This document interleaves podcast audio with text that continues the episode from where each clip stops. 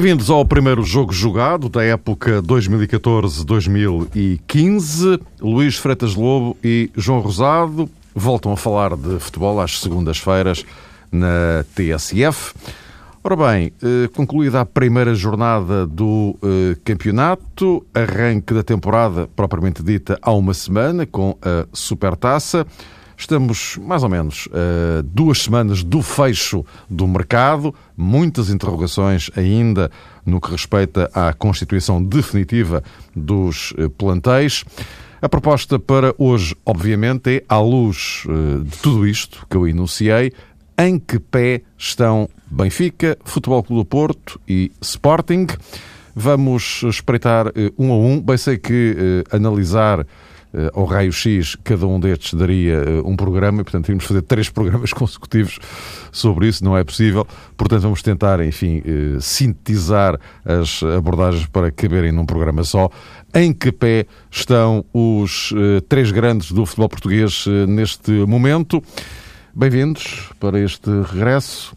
Uh, uh, João, uh, começaria por ti, olhando para o Benfica, campeão nacional, começou com um duplo triunfo, primeira conquista da Supertaça, ontem na abertura do campeonato voltou a ganhar.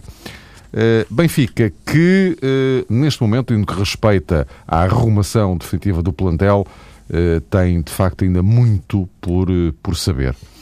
Uh, e olhando para este quadro, uh, a pergunta então, em que pé é que está o Benfica nesta altura? Se calhar não está num plano muito uh, diferente, Mário, daquele em que se situa tanto o Sporting como o Futebol Clube do Porto. Porque havia a ideia que o Benfica hum, poderia começar oficialmente a temporada num registro negativo, essa ideia esteve muito associada ao comportamento da equipa na pré-temporada e, entretanto, a vitória na Supertaça, a vitória diante do Rio Ave, parece que fez eh, regressar eh, aos os benfiquistas a um plano e a um nível que permitiria sonhar outra vez com grandes conquistas, um bocadinho na senda daquilo que caracterizou uh, o Benfica e o universo encarnado quando foi alcançado uh, o tal triplete no final da temporada transata. E, e, de repente assistimos a essa oscilação, num primeiro momento um sentimento de maior cepticismo, depois uh, notamos que havia essa transformação, que os adeptos do Benfica preencheram uh, o Estádio da Luz de uma forma bastante sensível, estavam convencidos que a equipa poderia oferecer outra vez espetáculos de grande qualidade. Se calhar, como todas as equipas, e eu apenas fiz, digamos que aquela leitura um bocadinho mais transversal resumido-me ao universo dos três grandes, mas como todas as equipas, o Benfica está num plano intermédio, em função daquilo que também salientaste, de algumas indefinições uh, no plantel, e parece-me que ainda é um pouco cedo, ou bastante cedo, como é fácil também imaginar, porque estamos apenas na primeira jornada do campeonato, para podermos entender o que pode valer eh, verdadeiramente este Benfica. Há esse traço para mim comum aos três grandes, nomeadamente que há muito para fazer, muito para evoluir, independentemente das vitórias, independentemente da vitória do Benfica na Supertaça e do triunfo diante do Passos de Ferreira por 2-0. Eh, é certo que Jorge Jesus, e compreensivelmente, enfim, regozijou-se porque o Benfica finalmente conseguiu entrar a ganhar no campeonato. Isso é um dado eh, significativo que tem sempre interesse para os treinadores. Os aspectos positivos têm sempre um, um, interesse e um valor estatístico que de repente adquirem uma dimensão quase sempre é esquecida e desvalorizada quando se trata de fazer o registro numa ótica mais negativa, mas pronto, o Benfica conseguiu de facto é, ganhar, mas é, percebeu-se claramente que o Passos de Ferreira ofereceu dificuldades, conseguiu explorar aquela zona mais eh, cinzenta, mais indefinida do Benfica, que tem a ver com o corredor central, e isso também tem muito a ver com o ponto de interrogação que se levanta a propósito da continuidade de Enzo Pérez, não apenas, mas sobretudo dele, e no ataque, penso também se notou realmente uma das lacunas de que padece o Benfica, se calhar ainda à procura, pelo menos fazendo a fé em algumas notícias de um sucessor para Oscar Cardoso. Eu penso que sim, que o Benfica precisa de um finalizador, de um jogador forte no futebol aéreo, mas também acho que o Sporting precisa e também acho que o futebol do Porto, eh, nessa zona, eh, estão carentes. Eh, no fundo, iria, nesta primeira abordagem, resumir a questão neste plano, há de facto que ter muito cuidado nesta abordagem inicial, mas no setor ofensivo, os três grandes precisam claramente, na minha opinião, de se reforçar. Ainda que por aquilo, razões diferentes. Por? É? razões diferentes, porque aquilo que mostraram até o momento, Mário, enfim, não foi assim muito animador nessa mas perspectiva. Já iremos falar de Porto e Sporting, ainda em relação ao Benfica, uh, Luís. Uh, uh, o o Benfica uh, teve esta pré-temporada em que acabou por não repor exatamente tudo aquilo que pretendia, de tal maneira que uh, assume uh, estar no mercado para comprar, portanto, para além da questão das saídas, das eventuais saídas, está no mercado para comprar. E esta questão do guarda-redes, a questão do médio defensivo, que está pendurada desde maio, não é? Desde que o Feza se lesionou, na prática é um bocado isso, não é? Sim, é verdade. Em primeiro lugar, deixa-me dar um grande abraço a todos uh, que nos estão a ouvir e que, que, continuam a seguir o jogo jogado. Que cada vez mais é um prazer estar, a, estar aqui e debater futebol com, com, com o João, com a arbitragem do, do Mário, sobretudo porque falamos de futebol uh, e não fugimos às polémicas e, sobretudo, gostamos de falar de futebol e gostamos que as pessoas também falem daquilo que nós falamos e debatam e tenham as suas ideias, concordem, discordem. No fundo, a nossa intenção é mesmo essa: falar do jogo, daquilo que nos apaixona, que é o futebol, uh, pela positiva e abrir a discussão uh, a todos. Nenhum de nós é dono da verdade. Um abraço a todos, portanto, e um grande abraço de futebol a todos. Em relação ao Benfica, que foi por onde tu começaste a abordagem, e bem, depois dos títulos que teve esta época já esta época, refere-se a esta época, a época terminou, embora esta supertaça refere-se à época anterior. Uh, é verdade a questão, eu, não vamos voltar outra vez aqui a bater na mesma tecla, parênteses rápido, a forma como o mercado continua a fechar tarde demais em função do início dos campeonatos, que deixa sempre os plantéis num limbo durante muito tempo. Uh, num limbo para, para o treinador, para, quem, para os diretores uh, e para os próprios jogadores que têm tratado a sua vida. Uh, o Benfica, neste momento, é um caso, no entanto, um pouco diferente, porque percebe-se que, de repente, a equipa teve, uh, ou melhor, o clube, uh, teve necessidade de vender. Tornou-se um clube, eu diria, quase excessivamente vendedor. não tenho dúvidas que, que, que, do ponto de vista financeiro ou desportivo, que, seja, que, seja, que tenha, tenha que tomar estas opções, Uh, e não, nem tenho bases para, para discutir, nem conhecimento para discutir do ponto de vista interno do que se passa dentro do Benfica, mas é evidente que uma equipa que foi campeã época passada, que venceu tudo, chegou à, à final da Liga Europa, inclusive, só perdendo os penaltis, de repente fez esta equipa a ser completamente desintegrada, uh, uh, não é normal. Portanto, alguma coisa se passa para além daquilo que é uma opção desportiva. Isto não seria uma, a opção desportiva do presidente uh, de, da administração, claro, uh, e do treinador. Não poderia ser, ver sair jogadores que, como, como o Gaetan, como, como o Siqueira, uh, ver sair o Markovic, uh, tantos craques. Garay. O Gaetan ainda Garay, não como é evidente. Sim, o Gaetan ainda não, Gaetan, mas já há ameaça que mas continua ameaça, sobre, claro. sobre o Gaetan, sobre o Enzo, e portanto isto não seria natural depois de tanta, tanta, tanto sucesso. Vender um ou dois jogadores é natural, porque os portugueses não podem fugir a essa realidade. Estamos a falar na, na, órbita dos três grandes, Benfica, Porto e Sporting, sobretudo. Uh, e, portanto, neste momento há essa indefinição de perceber que Benfica vai existir. Uh, eu penso que a equipa que vai acabar o campeonato vai andar algo longe desta, ou até que vai passar o meio porque a questão Enzo Gatan é fundamental. Ontem, o Jorge Jesus, a partir do momento da saída do, do, do Enzo, ele tem três jogadores que passam pela mesma posição, não é? Uh, sobretudo o, o Talisco, o André Almeida e o Enzo. E isto para chegar a um jogador que neste momento me parece que está a ser fundamental no Benfica, uh, dentro do meio campo, que é o Rubén Amorim. Uh, eu acho o Rubén Amorim um excelente jogador de equipa. Agora, não pode ser nunca um jogador fundamental, porque eu acho que, por muito valor que lhe reconheça, acho que não pode ficar dependente do, do Rubén Amorim. Por isso, o Jesus fala na questão do médio defensivo, que é muito importante, e na por cima com a lesão que existe do Feiza. No ataque, ainda mais, com as saídas de Rodrigo e de, e de Cardoso. E vejo Talisca como um 8. Ontem, o Jesus, numa boa conferência de imprensa na, na, na, ao jogo, falando do jogo, falando dos jogadores, fugindo a lugares comuns e uh, falava no Talisca como um jogador que podia jogar a segundo avançado. É possível que ele possa jogar, no, na dimensão do nosso campeonato, é possível que ele entre por aqueles espaços. Agora, de facto, ele não tem essas características. Ele é um 8. Um, é puramente, perdão, é puramente um 8 e um jogador que pode fazer melhor companhia ao jogador que joga atrás como médio centro uh, defensivo. Este, estas questões são muito importantes para perceber como é que a equipa vai crescer. Eu diria, no entanto, neste momento, o melhor que o Benfica tem, uh, a sua melhor aquisição é a permanência do treinador. Porque imaginar todo este cenário que está acontecendo no Benfica, com o Jesus a ter saído uh, em face de, de, das propostas que teve, nomeadamente, que foi público, de um clube como o Milan, se Jesus tem saído e o cenário do Benfica é este, outro treinador que, entra, que entrasse aqui teria muitas dificuldades em perceber o que é que estava a passar e agarrar as rédeas da equipe.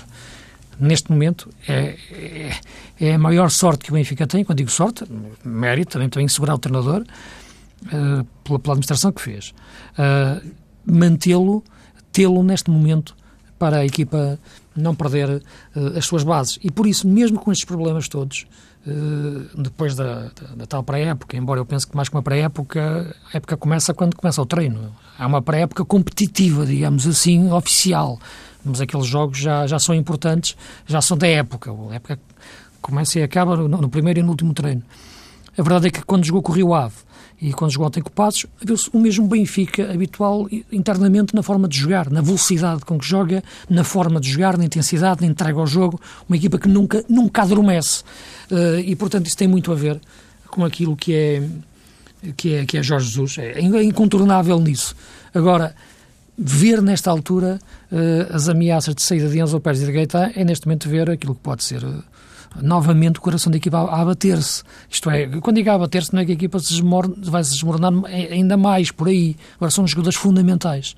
Uh, e o caso do Enzo, do ponto de vista de equilíbrios, é importante, o Gaetano do ponto de vista criativo. E, e não vejo tanto problema no guarda-redes, sinceramente. Eu, sinceramente. Uh, eu admito que, o Benfica queira, tem necessidade de buscar mais um guarda-redes. Uh, agora, não vejo tanto drama assim, embora o Arthur tenha, tenha cometido os erros que cometeu, mas também depois defendeu os penaltis. Uh, não vi assim, não vejo por aí tanto problema, sinceramente. Uh, agora o Benfica teve bom futebol, concordo com o João, de facto. Com o Rio Ave ganhou nos penaltis, o jogo ficou 0-0. Embora de, de, ataque continuado, jogo de 120 minutos. Portanto, um Rio Ave muito, muito, muito em bloco baixo, muito fechado. E, portanto, uh, é preciso ter, de facto, outro tipo de avançados. Avançados com, outra, com poder de ruptura desde trás, que não é o Talisca. O Talisca é um médio. João, mais algo queiras acrescentar em relação ao Benfica? Este ponto de situação, porque é apenas disso a falar. Não, não, não, se trata aqui de tentar fazer nenhuma projeção claro. daqui para a frente, porque, aliás, como vocês referiram, não faz sentido nenhum. Daqui a 15 dias, talvez já seja mais possível tentar aí perceber uh, a capacidade de resposta global do plantel, não estritamente da equipa, do, do plantel. Não sei se quer acrescentar mais alguma coisa para passarmos uh, ao ponto 2. Mário, o Benfica ontem, quando uh, alinhou frente ao Passos de Ferreira, tinha o Eliseu como reforço da temporada e tinha também o Talisca. Houve alguma transformação no plantel, em virtude dos jogadores que saíram, mas eh, conforme também, em certo sentido, tinha sido indiciado no jogo frente ao Rio Ave, o Benfica não mudou eh, tanto assim no que respeita ao 11 inicial. É evidente que, que essa base de ponderação deve existir, porque inclusivamente Enzo Pérez eh, saiu a 3 minutos do intervalo, de acordo com aquilo que foi noticiado, o jogador tem uma lesão muscular e, e enfim, não, não, queria e não, não poderia arriscar uh, continuar em campo e foi substituído na altura.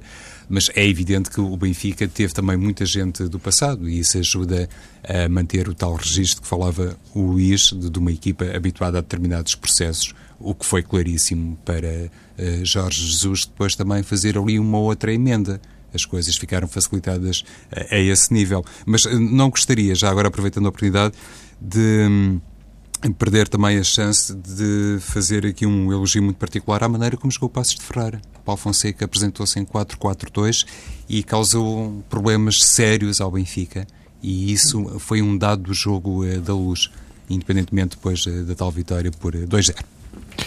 Uh, vamos passar ao uh, Futebol Clube do, do Porto. Uh, eu tinha inicialmente pensado falar no, no, no, Sporting já a seguir, mas eu proponho já o Porto, porque há aqui uma relação de proximidade com um teste fundamental para o Porto já nesta temporada. O, o, Benfica teve o seu primeiro grande teste na, na Supertaça, evidentemente. portanto, isto estamos a falar de campeonato à parte. Uh, o Porto tem agora na quarta-feira o arranque do play-off com, com o Lille. Uh, Luís, uh, este Porto com um plantel muito diferente do, do, da, temporada, temporada, da temporada passada, também um técnico diferente, aliás, muita coisa diferente neste, neste Porto. como é que lês o estado atual e a relevância que este, este play-off tem, sobretudo por ser neste preciso momento. Sim, eh, sim, é verdade. Eu penso que o Porto percebeu isso, a importância deste play-off e arrumou o seu plantel mais cedo. Não deixou as dúvidas irem tão, até tão tarde, digamos assim, embora o mercado continue aberto, como é evidente, e, e penso que até na questão do ponta de lança tem Jackson, claro, que é um craque, mas deixou-se Gilás e, portanto, eh, sabemos que Lopetegui vem de uma escola espanhola que gosta muito de jogar com o falso ponta de lança, chegou a fazê-lo algumas vezes, o falso 9, no, nos jogos de preparação, com o Adrian e a equipa não tinha profundidade. Era a equipa que jogava muito bem no meio campo, mas depois faltavam 30 metros.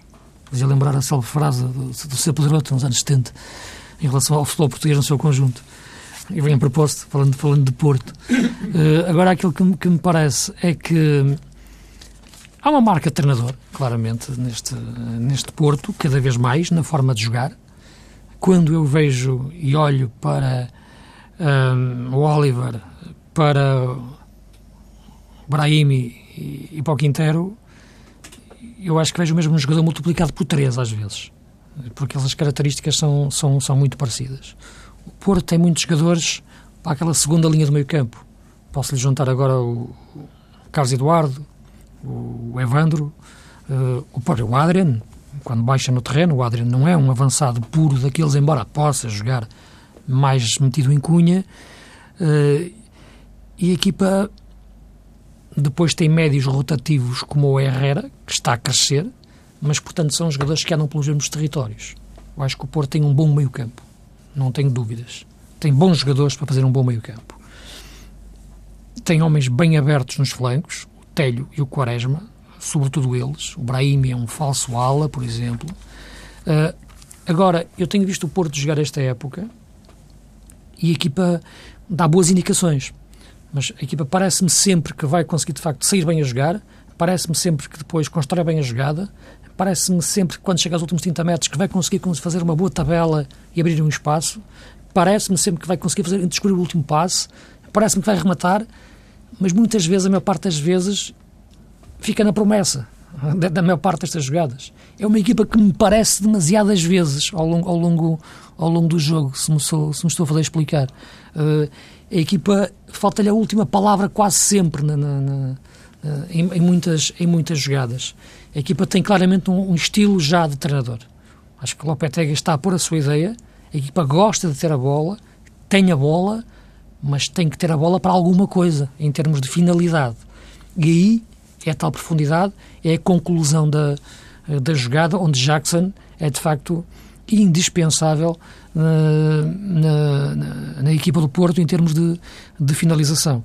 Uh, há um reforço também a nível defensivo com a questão do, de mais opções para os laterais, o que pode permitir que Alexandre Danilo façam uma época ou possam respirar alguma coisa, porque a época passada acabaram com a língua de fora, e portanto neste momento eu vejo uma equipa que sabe agarrar o jogo pelo pescoço no meio campo, mas depois não lhe sabe dar um murro no ataque, digamos assim, em, em muitos momentos do jogo. Uh, e outra questão, para terminar em relação ao Porto, para, ser, para, para, para, para debatermos a questão da saída do Fernando, ou melhor, a, a casa tática, como eu gosto de dizer, do Fernando, que ficou vazia.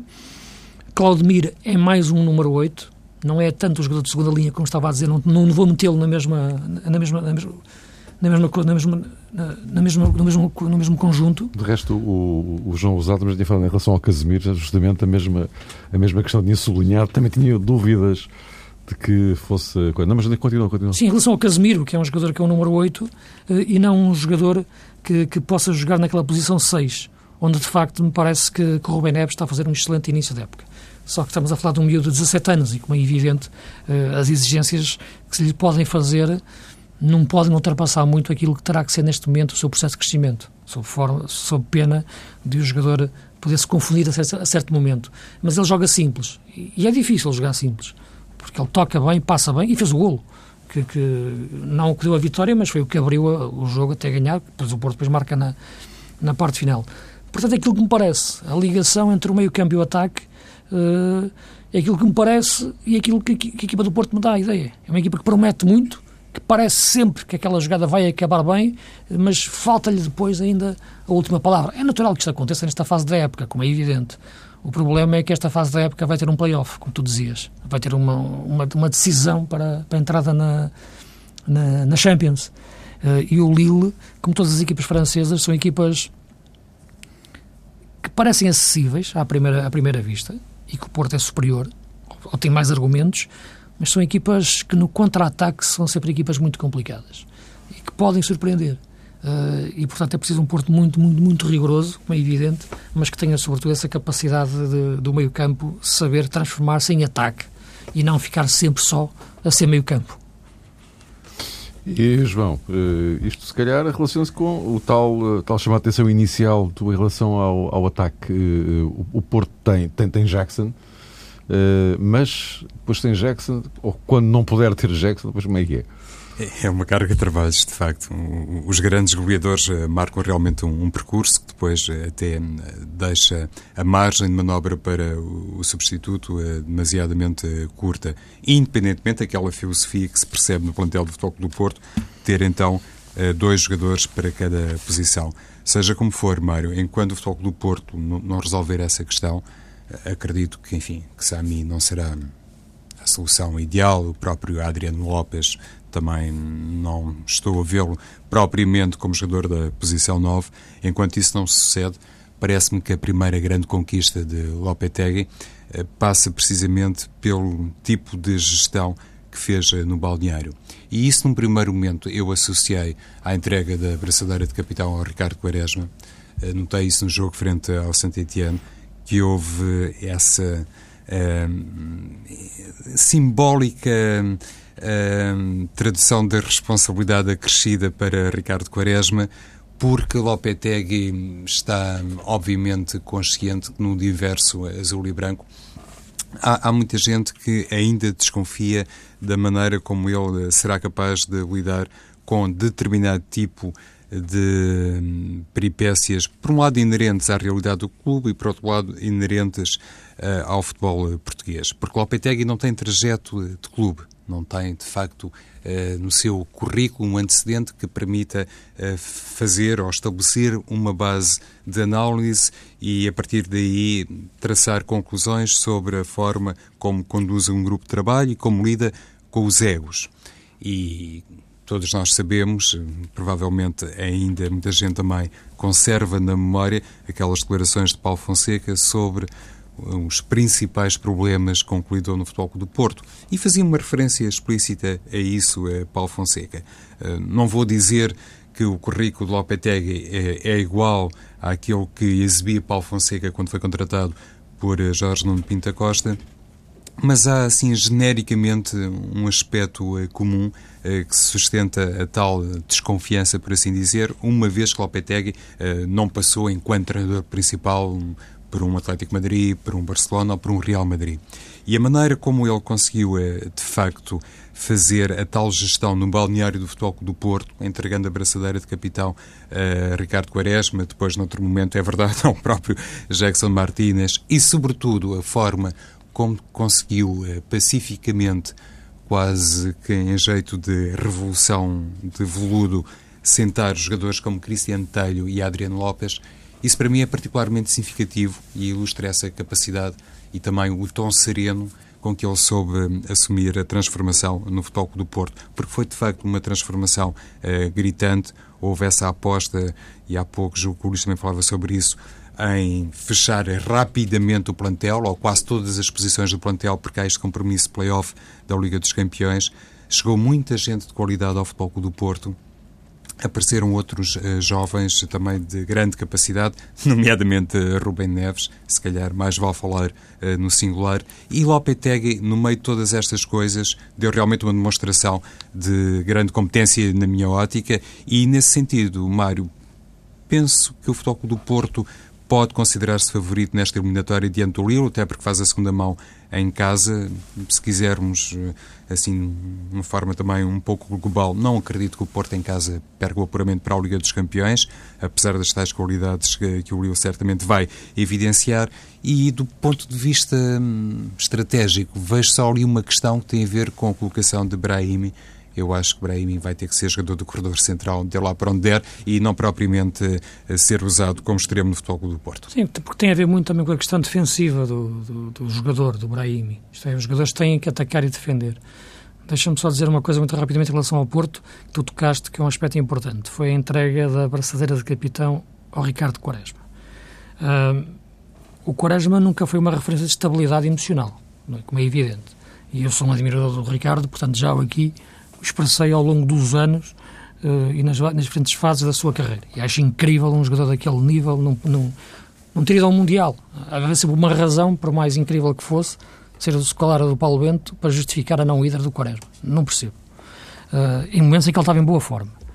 Uh, agora, aquilo que me parece é que Lopetegui viu os últimos jogos do Porto, na época passada. Foi contratado e ainda faltavam uma dúzia de jogos para acabar antes de nós sabermos.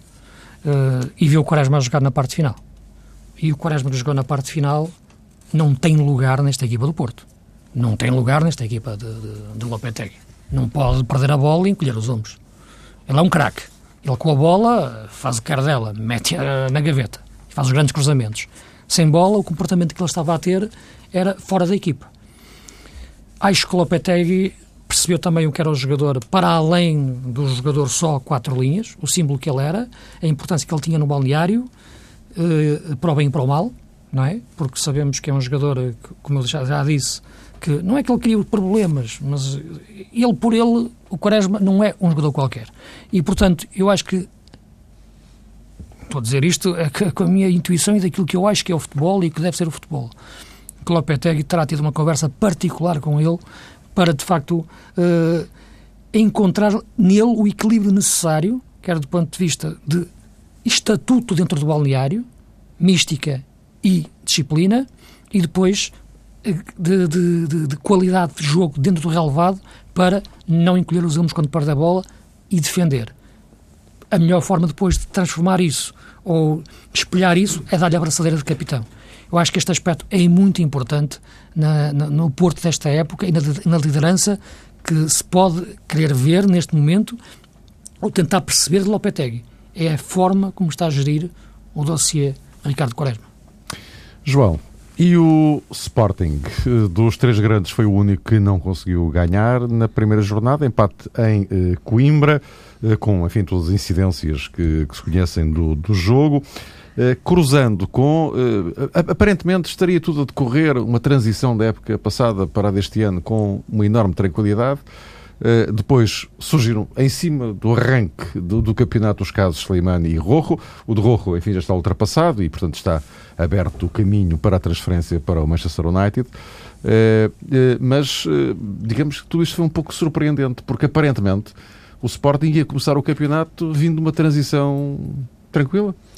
Correto, Mário. E essa era também a expectativa de Marco Silva, que não, não esperava minimamente é, a, a, a, explosão destas eh, duas situações no balneário do Sporting. Eu estive aqui a ver algumas declarações eh, de Marcos Rojo à Sporting TV e ainda não consegui entender verdadeiramente qual foi, digamos que, o crime cometido, salvo seja, não é? Com as devidas aspas. O que é que fez então Marcos Rojo para estar eh, castigado? Temos conhecimento uh, de determinadas eh, notícias que apontaram para um determinado comportamento, mas o jogador disse que agiu de cabeça quente, que já se entendeu com o presidente eh, Bruno Carvalho, que deseja o melhor para o Sporting e está muito contente por já estar a treinar à parte e depressa estar também sujeito a uma gradual reintegração no grupo de trabalho.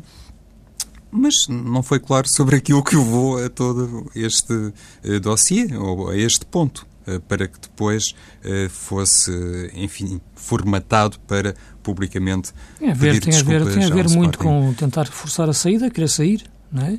E há a cláusula pois, de rescisão, sim, há, há, não, e há a forma como, como os empresários funcionam e fazem, fazem, fazem pressão, a forma como este Presidente tem neste momento a moral para responder daquela forma e, portanto, isso foi foi publicado, não é? É. Mas... Agora, o que fica na dúvida é perceber Agora é curioso, no meio de todas estas explicações espera, todas... Estava à espera que num pedido de desculpas que o jogador fosse... Eu não, eu não conheço, nem em relação ao Rojo, nem em relação a nenhum jogador de nenhum clube, em situação semelhante em que venha pedir desculpa aos adeptos, que diga: olha, o que se passou foi isto, isto, isto, isto. Eu não me lembro. Claro que não. Não, mas, Almeida. Pede desculpas, vamos pronto, lá ver ok, uma coisa. mal, ponto final, parágrafo para diante. Não é?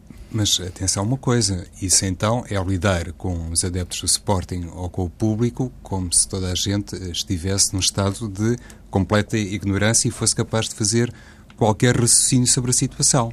Eu não posso uh, dirigir a um canal de televisão, que ainda por cima é o canal próprio do clube, dizendo que estou muito arrependido, sem sequer me pronunciar sobre aquilo que vou ao meu arrependimento.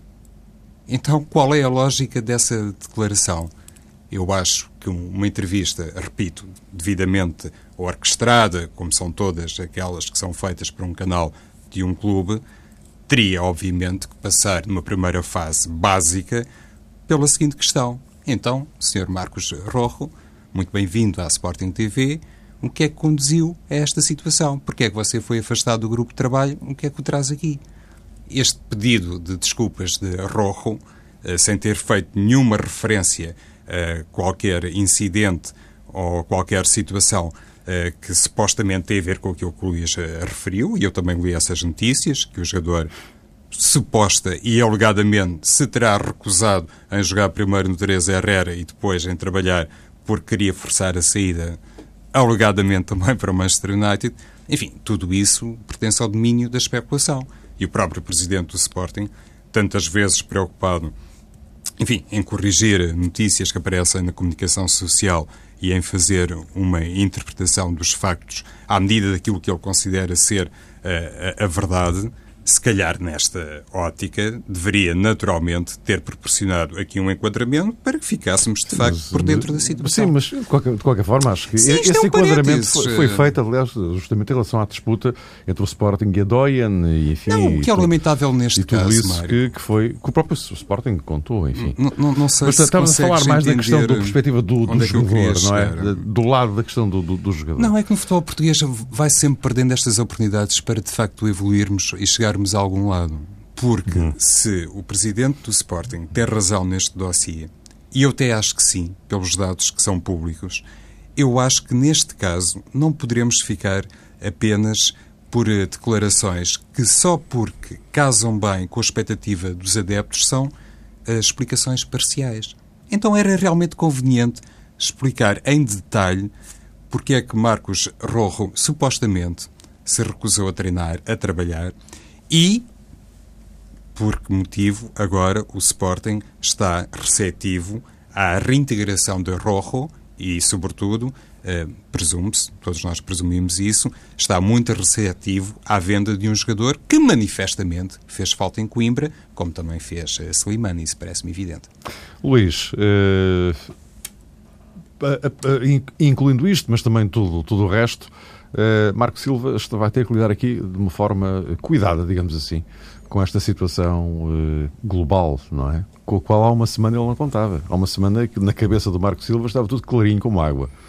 Sim, mas hoje em dia isto não é possível pensar assim, por da forma como está o mercado. mercado. Lá está. Lá e sobretudo está. da forma como os jogadores hoje falam, têm legitimidade para falar mais, ou sentem-se legitimados para falar demais.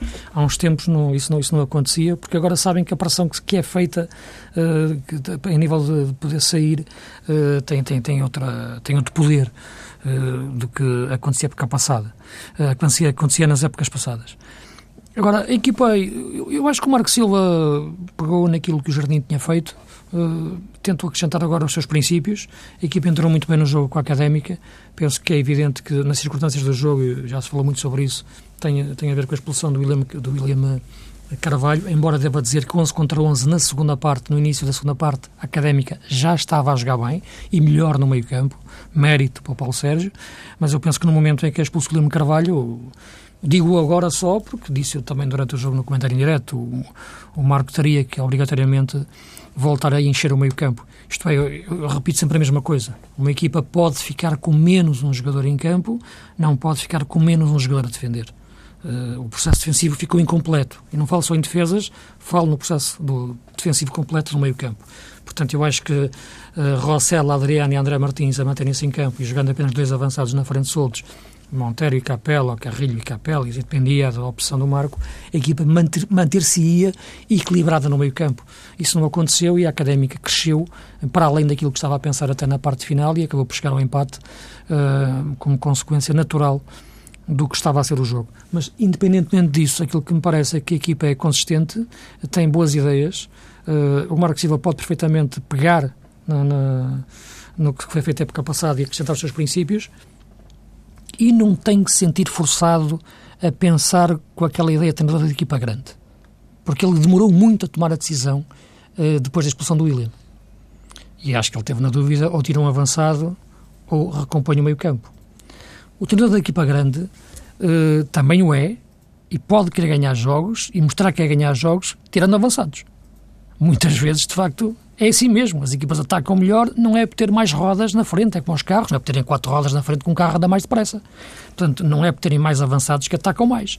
Portanto, a equipa tem, isto tem que existir equilíbrio. Por isso o, quatro, o carro tem quatro rodas, por isso as equipas têm três setores que têm que estar equilibrados.